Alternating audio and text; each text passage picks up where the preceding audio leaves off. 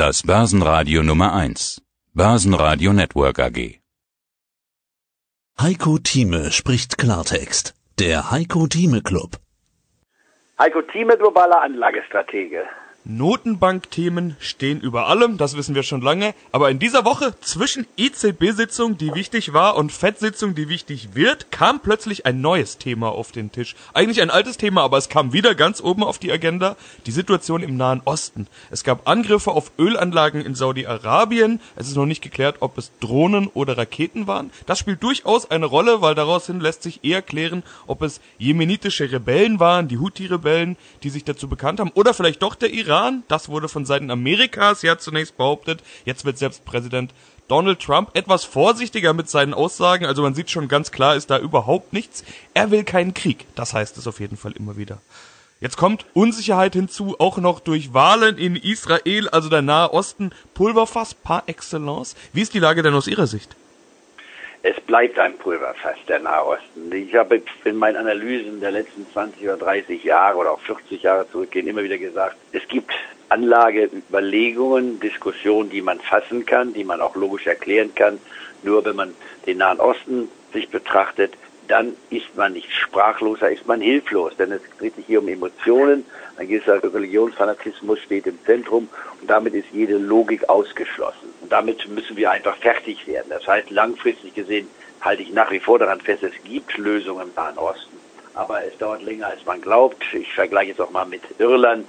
Da hatte ich in den 80er, 90er Jahren gesagt, ich war, wir werden im Endeffekt eine befriedigende Situation bekommen. Die hat man erreicht. Das waren die Damen, die das kreiert haben. Die Mitwirkung der Frauengemeinschaft hat dann endlich zu einem Frieden in Irland geführt. Und jetzt bei der Brexit-Frage besteht das Risiko, dass es wieder aufflammen könnte. Kurzum, es gibt Lösungen auch im Fanatismus in Europa, das gleiche auch im Nahen Osten. Nur im Nahen Osten dauert es ungleich länger, weil wir hier aufeinanderklaffende Religions- Fanatisten haben, die nicht mit der Logik zu erklären sind, auch nicht mit der Rationalität. Und wir haben das ja gesehen bei der ISIS, ich war Menschen, ich war sich in die Luft jagen und da ihre Lösung, der R-Lösung suchen. Da fehlt jedem rationellen Strategen, auch mir, die praktische Lösung, die ganz einfach wäre. Man muss miteinander leben können. Und dass Araber und Christen und Juden und Islam das Judentum und das Christentum miteinander leben kann, haben wir immer gesehen. Das erleben wir überall. Und dass das von etlichen Fanatikern bestritten wird, ist leider das Missliche in der Situation. Wir müssen uns damit beschäftigen. Warum? Weil es eben auch auf die Börsen, und das ist ja unser eigentliches Geschäft hier, was wir haben, und die eigentliche Mission, die wir im Anleiheclub haben, was kann man tun? Ich war mit den globalen Situationen, Wirtschaft, Politik und Börse zusammengefasst. Wo sind die Lösungen? Was muss man in seinem Portfolio berücksichtigen? Deswegen ist es unerlässlich, dass man sich mit dem Nahen Osten beschäftigt. Aber, aber ich warne davor, Schlussfolgerungen zu ziehen, die sowohl im Negativen als auch im äußerst Positiven sind. Da muss einfach das Tagesgeschäft dort interessieren. Also jetzt in den ersten Tagen der Woche nach diesem Saudi-Arabien-Vorfall, nenne ich es jetzt einfach mal, haben mir einige Experten gesagt, knifflig wird's eben dann, wenn die USA da wirklich einsteigen. Und das ist ja was, was gerade so ein bisschen in der Luft hängt. Also auch die US-Position ist unklar. Zunächst sah es tatsächlich aus, als würden die massiv den Iran verdächtigen und vielleicht sogar militärisch intervenieren wollen. Donald Trump hat ja frei übersetzt sowas gesagt, wir stehen Gewehr bei Fuß und sich dann doch eher wieder ein bisschen vorsichtiger geäußert. Wie ist denn die Lage der USA in diesem Konflikt? Also glauben Sie, da gibt es ein militärisches Eingreifen und was bedeutet das für die Börse? Das müsste ja dann eigentlich der Knackpunkt sein. Und der Knackpunkt ist der, das heißt Donald Trump, ein Mann, der geistig meines Erachtens eingeschränkt ist. Ich will das jetzt nicht überspitzt formuliert wissen, sondern so sieht es nun mal aus. Ein Mann, der die keine Glaubwürdigkeit hat, über 10.000 Mal gelogen hat, nicht wahr, seit Amtsantritt und das in knapp drei Jahren hat noch kein Mensch geschafft, das permanent zu tun. Gäbe keinen Vorstand eines mittleren, eines größeren oder eines kleineren Unternehmens, der das überhaupt überleben könnte. Es gibt keinen Stadtrat, es gibt keinen Bürgermeister, es gibt keinen Politiker in Deutschland, der diese Art der Lügen überleben könnte, nicht wahr? Äh, geschäftlich und wirtschaftlich und politisch gesehen. Donald Trump sitzt nach wie vor im Weißen Haus. Er ist umgeben von einigen Leuten, viele haben ihn ja verlassen, nicht wahr? Mit besten Vorsätzen vielleicht hingekommen. Aber es gibt einige, und ich war ja drei Tage jetzt in den USA letzte Woche gewesen, auch mein erweiterter Bekannten- und Freundeskreis, da gibt es Personen, die geschäftlich erfolgreich sind, die ich auch bisher immer einfach auch positive Meinung habe, auch nach wie vor mit Abstrichen allerdings jetzt, die über Trump reden, als ob das der nächste Messiah ist. Das ist kaum verständlich, so etwas zu sehen. Und die Argumente, die man hat, dann merkt man auch ganz klar, die sind einseitig gebildet oder informiert über Fox Fernsehen die nach dem Motto arbeiten, wenn man eine Lüge regelmäßig wiederholt, wird zur Wahrheit. Es gibt sogar Leute, die mich angesprochen haben und jemand, den ich seit 40 Jahren kenne drüben, der sagt, ja, der Obama, der ist ja in Afrika geboren, das ist ja, Mus ist ja Muslim. Man, da werden Nachrichten noch heute vertrieben, die es von Trumpscher Seite vor über zehn Jahren schon mal in den Raum gestellt wurden, die total unbegründet sind und dennoch hält sich das in den Köpfen der Leute ähnlich, um es ein Beispiel zu nennen, ganz anders, aber ein Beispiel, wenn heute man sagt Spinat, mal alle unsere Hörer gefragt, was fällt euch ein bei dem Wort Spinat? Da habe gesagt, ja, Spinat ist eisenhaltig, muss man essen, ist gut.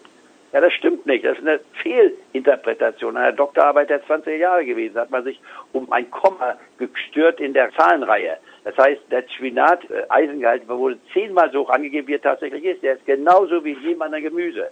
Aber seit den 20er Jahren, sprich seit fast 100 Jahren, hält sich diese Fehlinformation, obwohl die meisten wissen, dass es nicht stimmt. Und das ist das Phänomen, was wir hierbei haben. Also die Fehlinformation hat eine enorme Auswirkung hier. Und damit muss man halt fertig werden. Man kann nur hoffen, dass von den 325 Millionen Amerikanern mindestens die Mehrheit, nicht wahr, in der Zwischenzeit weiß, worum sich dreht. Und die meisten Menschen, die ich angesprochen habe, die sind natürlich entsetzt und verständlicherweise entsetzt, was sie da auf dem Weißen Haus mitbekommen. Aber ein anderer Teil sind die Frustrierten, die Vergessenen, wenn man so will, nicht wahr? Die sind auf der Seite von Trump, weil sie sich bestätigt fühlen. Und dann gibt es natürlich auch absolut rassistische Bemerkungen drüben, nicht wahr, die ich jetzt nicht wiederholen möchte, aber die sind so erschütternd, dass für einen Deutschen, der 1943 geboren wurde, das zu hören und dann von Menschen, die in ihrem Leben Erfolg haben, rein finanziell gesehen, nicht wahr, und da plötzlich mit Äußerungen kommen, die für uns unfassbar sind. Über den Ölpreis wollen wir noch sprechen. Sie hatten gerade schon gesagt, dass die Medien eine nicht unwichtige Rolle spielen, auch im Gesamtbild des Marktes, das der Anleger so hat. Stichwort Anlagepsychologie vielleicht. Ich hatte jetzt in der Folge dieses Ölschocks auch so einen Medienbegriff, der gleich rumgetaucht ist. Der Ölpreis ist 20 Prozent gesprungen an einem Tag. Ja, das ist deutlich. Sowas sieht man nicht oft. Aber Ölschock, die Frage ist, ist das der richtige Begriff? Ich habe viele Vergleiche gesehen zur Ölkrise in den 70er Jahren. Wie sinnvoll dieser Vergleich ist, das habe ich auch besprochen mit Vermögensverwalter Volker Schilling seine Antwort möchte ich Ihnen kurz vorspielen und danach möchte ich Ihre Antwort hören, wie vergleichbar die Situation ist. Volker Schilling hat gesagt. Also ich glaube, das schießt völlig am Ziel vorbei dessen, was wir tatsächlich an Realität gerade sehen. Selbst in der Krise 2008 haben wir höhere Ölpreise gesehen, dann bis 100 Dollar hoch, als wir jetzt stehen. Wir sind knapp unter 70 Dollar. Und der Vergleich mit der Ölkrise in den 70er Jahren war durch ganz andere Umstände geprägt. Also ich glaube, da, da bietet sich überhaupt kein Vergleich an. Und dass der Ölpreis jetzt um die 70 Dollar steht, ist wahrscheinlich sogar gut für das Thema der Einnahmen der jeweiligen exportierenden Staaten im Öl. Sie wissen, das ist auch so eine Art Friedensprämie, die der Ölpreis hat, damit diese Staaten auch ein auskömmliches Leben haben, um eben nicht vielleicht kriegerisch aktiv zu werden in der einen oder anderen Weise, entweder direkt oder durch Stellvertreterkriege. Außerdem hat es einen Effekt, der jetzt, und jetzt komme ich mal zurück, weil Sie es auch mit, die, mit der aktuellen Klimabewegung in Verbindung gebracht haben. Es hat natürlich einen Effekt, wenn fossile Brennstoffe teurer werden und Öl ist nun mal der schlagende fossile Brennstoff, dann ist es natürlich umso lukrativer, sich nach Alternativen umzuschauen. Also aus, aus Blick der Klimabewegung ist der Ölpreis natürlich viel, viel zu billig, weil erst wenn er richtig, richtig teuer ist, dann werden natürlich Alternativen attraktiver. Und wenn wir diese Richtung einschlagen, hat, glaube ich, die Klimabewegung überhaupt nichts dagegen.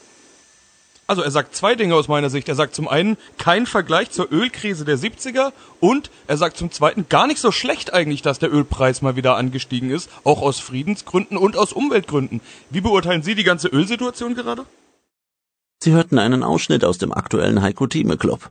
Das ganze Interview können Sie als Clubmitglied hören. Werden Sie Clubmitglied im Heiko Thieme Club, um erfolgreicher an der Börse zu handeln. Mehr dazu klicken Sie auf den untenstehenden Link.